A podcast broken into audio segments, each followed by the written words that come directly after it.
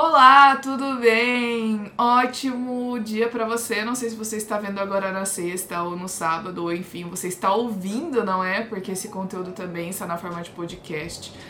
Mas é muito bom estar aqui novamente. Dessa vez, por causa do feriado, eu tive um pouco mais de tempo para poder fazer um, um vídeo um pouco mais elaborado, com uma qualidade melhor para você, né? Uh, e estamos aqui mais uma semana para falar sobre o estudo da lição. Estamos quase terminando o livro de Tiago. Estamos na penúltima semana. Amanhã começa o último estudo desse livro que foi tão importante, gente. Eu não sei se você sentiu isso, mas alguns estudos me tocaram profundamente, sabe? Provocaram mudanças em mim, coisas que eu estou tentando melhorar, coisas que ainda luto porque tenho as minhas dificuldades, mas eu saio com o coração muito cheio, muito grato desse estudo porque realmente foi muito bom.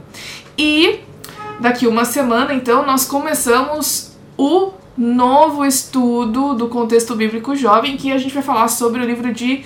Uh, na verdade, não é sobre um livro, é sobre o sábado, né? Um conceito que transcende a pausa. Muito interessante, quero só ver o que, que essa lição está preparando, inclusive porque as ofertas desse trimestre vão aqui para nossa divisão sul-americana, né? Olha só que legal. Para você que não conhece muito bem, Todos os sábados, quando a gente dá a nossa oferta na escola sabatina, as ofertas que a gente dá nesse momento, elas são direcionadas para projetos específicos em cada divisão. Então, nesse, nesse próximo trimestre, vão vir aqui para a divisão sul-americana, que benção, quanta coisa boa, né? E normalmente esses essas ofertas elas são direcionadas para projetos, né? Então aqui tem projetos, só projetos de novas igrejas, mas na Bolívia, né? Quatro igrejas na Bolívia e quatro igrejas no Brasil, em Mauá, em Ribeirão Preto, em Santos, olha só que legal, já morei em Santos, e Brodowski. Então, muito legal, estou muito animada com esse estudo e claro, a gente vai continuar fazendo aqui toda semana, tá certo? Antes de eu começar a falar, é lógico, você não pode deixar de se inscrever aqui no canal Confissões de Crente, né? Você talvez já seja inscrito, se você é inscrito, não esquece de dar o joinha, de comentar. E assim que eu puder, eu comento também todo mundo que deixa mensagem. E aqui no Instagram também, porque esse vídeo vai pro Instagram. Então, pega esse aviãozinho aqui, compartilha nos seus stories, pode me marcar, pode comentar colocando as suas impressões pra, da lição, curte porque quando a gente interage assim com os conteúdos, essas plataformas entendem que o conteúdo é relevante e vai sugerindo para mais pessoas, né? E isso aqui é muito legal, tá certo? Não se esquece também que esse conteúdo está na forma de podcast no Spotify. É só você procurar por Confissões de Crente, canal Confissões de Crente, tá certo? Vamos falar então sobre um final abrupto. E você tá vendo agora é, aí na, na imagem uma tirinha, né? E que tem um carinha correndo é, e um comentário em cima. Sem ar, acabamos morrendo em poucos minutos. No outro quadro, sem orar, acabamos perdendo a fé em pouco tempo. Bom, não precisa de muito para a gente entender que uh, a lição dessa semana vai falar ou falou sobre oração e a importância de nós orarmos em todos os momentos. Não existe tempo ruim para orar.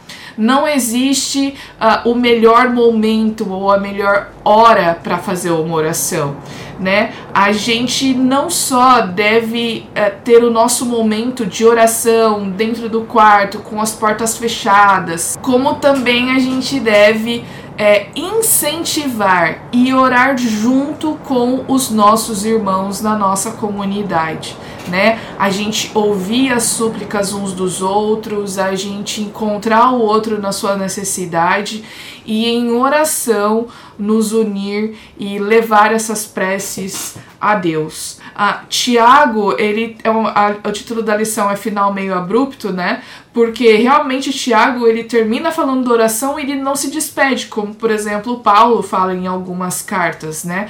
Mas ele deixa essa mensagem muito importante de que nós devemos orar em todos os momentos. Não existe momento específico para orar, não existe jeito específico de orar, não existe posição específica para orar. É, Deus não vai ouvir a sua oração só porque você está ajoelhado de olho fechado. Se você estiver indo para o trabalho, ore. Se você estiver no ônibus, ore. Se você estiver no metrô, ore. Se você estiver viajando, ore. Ah, se você estiver sentada no seu trabalho, sentado no seu trabalho, ore, eleve os, uh, os seus pensamentos para que Deus é, te abençoe. Ontem mesmo eu no feriado, né, eu precisava é, terminar um trabalho, né, que um extra que eu tô fazendo, tô escrevendo uns e-books que muito brevemente eu vou uh, divulgar aqui para vocês daqui uns meses, mas enfim. E eu tenho muito problema com procrastinação porque eu tenho um pouco de déficit de atenção. Na verdade, eu acho que tem bastante déficit. Mas enfim, então eu luto muito com a procrastinação. E ontem, quando eu sentei aqui no computador para orar, eu disse, pedi, Jesus, por favor, me ajude. Me dê a inspiração que eu preciso, me dê as ideias que eu preciso, me ajude a ser criativa, me ajude a fazer tudo aquilo que eu preciso e me ajude a render o máximo que eu posso. E hoje eu posso dizer para vocês que a minha oração foi respondida. E eu não estava em nenhuma oração, em nenhum momento específico, numa posição específica. Eu simplesmente sentei, elevei os meus pensamentos a Deus e fui sincera e disse para ele o que eu estava precisando. E eu fico até um pouco emocionada porque eu tenho esses momentos especiais e eu sinto muito Deus falando comigo. Então, uh, esse é só um exemplo do, do tema, né, da, do que a lição vem falando a respeito da importância para orar. Tiago, ele vem trazendo razões para orar, né? Logo aqui no, no capítulo 5, aqui no verso 13, ele fala algumas coisas. Por exemplo, ele diz: Algum de vocês está passando por dificuldade? Então ore. Alguém está feliz? Cante louvores. Alguém está doente? Chame os presbíteros da igreja para que venham e orem sobre ele e o unjam com óleo em nome do Senhor. Ele diz aqui que em todos os momentos a gente deve orar e não existe razão específica. A lição sistematizou esses versos e a mensagem de Tiago né, nesse final do livro em sete razões para orar. E eu vou tentar falar aqui brevemente porque eu já dei uma enrolada bem grande no início e eu não quero que o vídeo fique muito grande, mas enfim. Ele diz que uh, a gente deve orar quando estamos em sofrimento. Primeira coisa que ele diz aqui: algum de vocês está passando por dificuldades? Então, ora, né? Normalmente é nesses momentos em que a gente está enfrentando essas dificuldades que a gente se chega para mais perto de Deus, né? Então, Deus usa esses momentos para que a gente possa ter um aprendizado, né? Então, é muito importante que, mesmo em meio ao sofrimento, nós tenhamos a esperança e aproveitar esse momento de orar. Apenas ore, faça uma oração. Quando nós estamos alegres, uh, normalmente quando a gente está alegre é o oposto de quando a gente está sofrendo na, na questão da oração, porque pode ser que a gente se esqueça, né? De falar com Deus, de orar e de agradecer, porque nós estamos num momento bom. Então também devemos orar nesse momento quando alguém estiver doente. E a lição vai explorar bastante essa questão do, do, do sofrimento, né? E por que, que determinadas orações são ou não respondidas quando a pessoa está passando por esse momento difícil. Mas é, a gente precisa também colocar nas mãos de Cristo essa nossa necessidade e pedir a cura, né? Nós precisamos pedir ajuda, nós precisamos buscar profissionais capacitados e orar para que Deus use esses profissionais é, para que nós tenhamos a cura, para que nós fiquemos sarados, né? Depois a gente tem aqui ao pecar. Muitas pessoas podem pensar ou podem não querer orar porque podem se sentir muito indignas de se achegar a Cristo, porque se sentem sujas e a pior das pecadoras. Mas, gente, é aí que a gente tem que orar, é aí que a gente tem que pedir perdão, é aí que a gente tem que é, esmigalhar o nosso coração diante de Deus e falar que a gente se arrepende daquilo que a gente fez e a gente não quer fazer de novo. Temos aí o exemplo de Davi. Ele tinha matado uma pessoa, casado com, com outra, tinha acabado de perder um filho e ao invés dele se entregar aos sentimentos de depressão que poderiam vir, ele simplesmente orou, derramou seu coração e pediu perdão. Seguiu a vida dele. Então a gente precisa ter esse momento muito importante. Depois a gente precisa orar com fervor e justiça, ou seja, com persistência Orai sem cessar. Em todos os momentos nós devemos ter os nossos pensamentos elevados a, a Cristo para que Ele nos atenda, para que Ele nos ajude. Devemos ser persistentes, porque por meio da nossa oração, das nossas orações, coisas impossíveis podem acontecer. Nós só precisamos ser persistentes.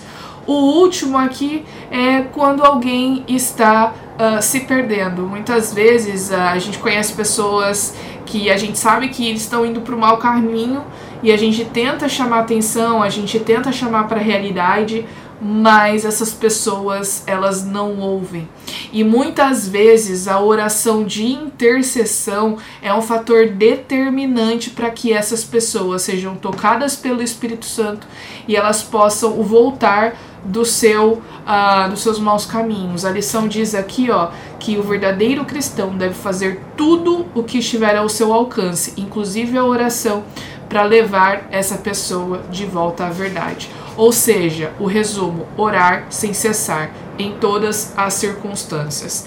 Agora, falando no caso específico do sofrimento, de enfermidades, por que, que muitas vezes a gente vê que as pessoas estão orando e muitas delas não são curadas?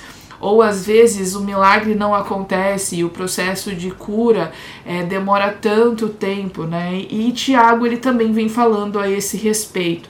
A lição ela também sistematizou algumas dessas razões pelas quais a ah, muitas pessoas não são curadas, né? A gente precisa deixar muito claro que Jesus é a favor da cura, ele sempre foi. Quando ele esteve aqui, ele passou a maior parte do tempo dele curando. Mas é, a cura não depende só de Cristo. Primeiro ponto, será que essas pessoas querem ser curadas? A lição vem falando desse ponto aqui também. Nem todo mundo quer ser curado. A pessoa simplesmente se acomodou é, ali do jeito que ela tá e ela não quer sair daquela situação. Segundo ponto, nem toda a oração por cura é feito com fé. E aí eu volto nesse último ponto que nós comentamos do dia da segunda-feira aqui, que é, na verdade, é o quinto ponto, né? Que Uh, muitas vezes as pessoas não oram com persistência ou não oram com fé ou até mesmo elas esquecem de que o nosso Deus é o Deus do impossível e mesmo coisas aparentemente inconcebíveis, inconcebíveis ou improváveis de acontecer podem acontecer por meio da oração. Então a gente precisa entender que a nossa fé precisa estar segura nessa cura, que a gente deve orar com fé, acreditando que Deus vai nos curar. E se ele não curar, é porque ele sabe o que é melhor. Né? E aí eu pulo aqui para o quarto ponto, antes de falar do terceiro, é que ele sabe o que é melhor para nós.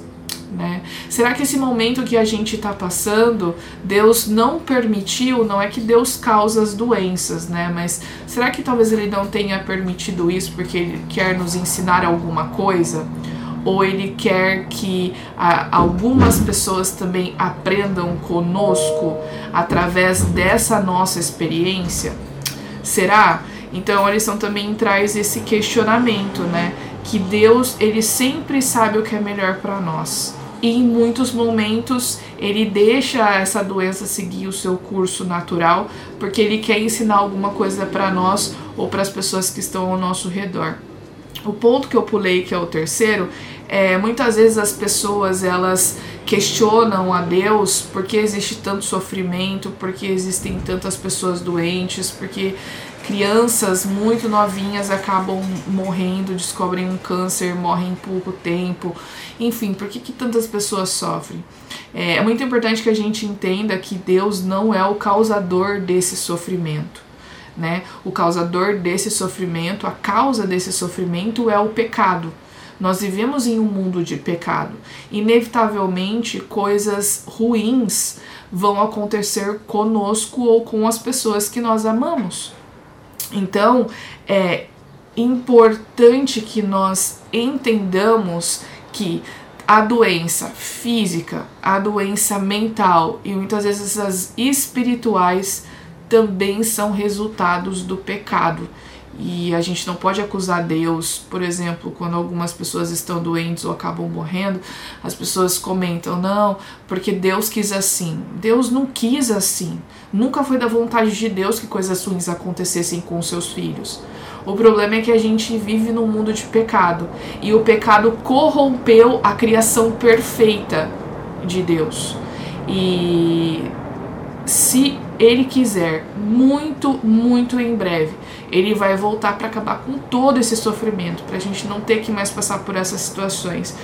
Enquanto ele não vem, a gente precisa se apegar nesses momentos de oração e orar sem cessar. Indo aqui para o momento hipertexto, rapidinho, o texto, a, palavra-chave é oração, e aí eu coloquei aqui confiança, relacionamento, porque ó, com a oração a gente desenvolve o nosso relacionamento com Deus. A gente deve fazer a nossa oração como se fosse uma conversa com um amigo, né? Falando o que a gente gosta, falando o que a gente não gosta, falando dos nossos planos, confessando as coisas de ruim que a gente fez, pedindo perdão, pedindo pela nossa família, pedindo por amigos, intercedendo. A gente deve bater esse papo com Deus como fosse o nosso amigo, como se, como na verdade ele é o nosso amigo, né? Muitas vezes as pessoas se preocupam com formalidades, mas só tem o seu momento quietinho com ele, conversa, chora, dá risada, conta suas coisas, que você vai ver que você vai se sentir muito próximo dele. Isso é muito importante. Devemos orar com fé, né? Confiança ali em cima, mas também com esperança de que ele vai uh, considera aquilo que a gente precisa. E o que está ligado com conversa é que às vezes a gente simplesmente precisa desabafar com Cristo, né, para aliviar o nosso coração, para que, ele, que a gente dê permissão para Ele agir na nossa vida. E como todas as semanas, a gente sempre termina com o nosso exemplo perfeito, Cristo. A vida dele de oração era incrível, né? Uh, muitas vezes, quando os evangelhos falam a respeito de Cristo e das suas orações, apenas descreve o que Jesus está fazendo, que Jesus foi para o monte orar, que Jesus estava orando enquanto os discípulos estavam vigiando ou dormindo, né? Enfim, mas Jesus orava frequentemente. Para Jesus, a oração era uma necessidade para manter a sua conexão com o Pai. Não era algo opcional, era algo que fazia parte da rotina. E ele estava carregando um fardo tão pesado que não tinha outra saída a não ser orar, orar, orar, para que ele pudesse conseguir as forças que ele precisava para cumprir a missão dele, né? É muito importante que a gente entenda que da mesma forma que Jesus via a necessidade da oração, a oração como uma necessidade, nós também precisamos mirar nesse exemplo perfeito de Cristo e também entender que a oração é, é uma necessidade. E assim, com essa conexão, com esse relacionamento cada vez mais próximo, a gente pode. Um, se tornar cada vez mais parecidos com Cristo, né, gente?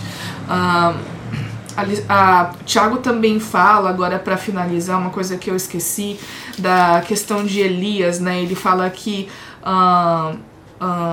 orem uns pelos outros. A oração de um justo tem grande poder e produz grandes resultados. Isso está aqui no verso 16. Aí no verso 17 diz assim: Elias era humano como nós. E no entanto, quando orou insistentemente para que não caísse chuva, não choveu durante três anos. Ele então orou outra vez, e o céu enviou chuva, e a terra começou a produzir suas colheitas. O que, que ele está dizendo? Ele está dizendo assim: gente, vocês não têm nada de diferente de Elias. Elias foi um grande profeta, Elias foi levado ao céu com vida, com uma carruagem de fogo, né? E tal, mas é, ele era humano como nós ele orou fervorosamente, insistentemente e ficou três anos sem chover. Ele orou de novo e choveu. Qual é a diferença? Por que, que vocês também não oram como Elias? Né? Vocês vão ver as coisas incríveis que vão acontecer. E eu acho muito interessante humanizando Elias, porque Elias era como nós mesmo. Ele passou por período de sofrimento, de depressão, com medo de ser morto, né? Deus enviou alimentação para ele no deserto, com corvos, com pão, com um anjo que foi levar as coisas para Elias. E ele teve sentimentos ruins como nós temos, ele ficou desesperado, ele ficou com medo, mas ele orava insistentemente. Gente, a oração é o segredo. Eu sei que eu preciso muito melhorar a minha vida de oração, de verdade. Uh, e eu acho que a principal lição dessa semana, da lição, né? Eu acho que o, o principal coisa é ore sempre que você puder, sempre que você lembrar, em qualquer uma das ocasiões, em qualquer uma das situações, com razão para orar, sem razão para orar. Se você quiser apenas acordar e dizer: "E aí, Jesus, tudo bem? Obrigada por ter me dado mais um dia de vida e por eu ter acordado e ter saúde para poder trabalhar. É uma oração, por que não? Eu acho que nesses pequenos momentos é aí que a gente vai se acostumando. A oração vai virando a nossa prioridade e com o tempo também a gente vai sentir falta de orar, porque a oração já se tornou, já se tornou uma necessidade, tá certo? Então é isso, gente. Espero que vocês tenham gostado. Não esqueçam de compartilhar esse vídeo, esse conteúdo com os teus amigos da classe dos jovens também, ou de repente para alguém que precisa ouvir a respeito da oração, tá bom? Não se esqueça de seguir no Instagram Mara Eduarda e de uh, comentar, curtir aqui no vídeo no YouTube, tá certo? A gente se vê por aí no próximo vídeo. Até!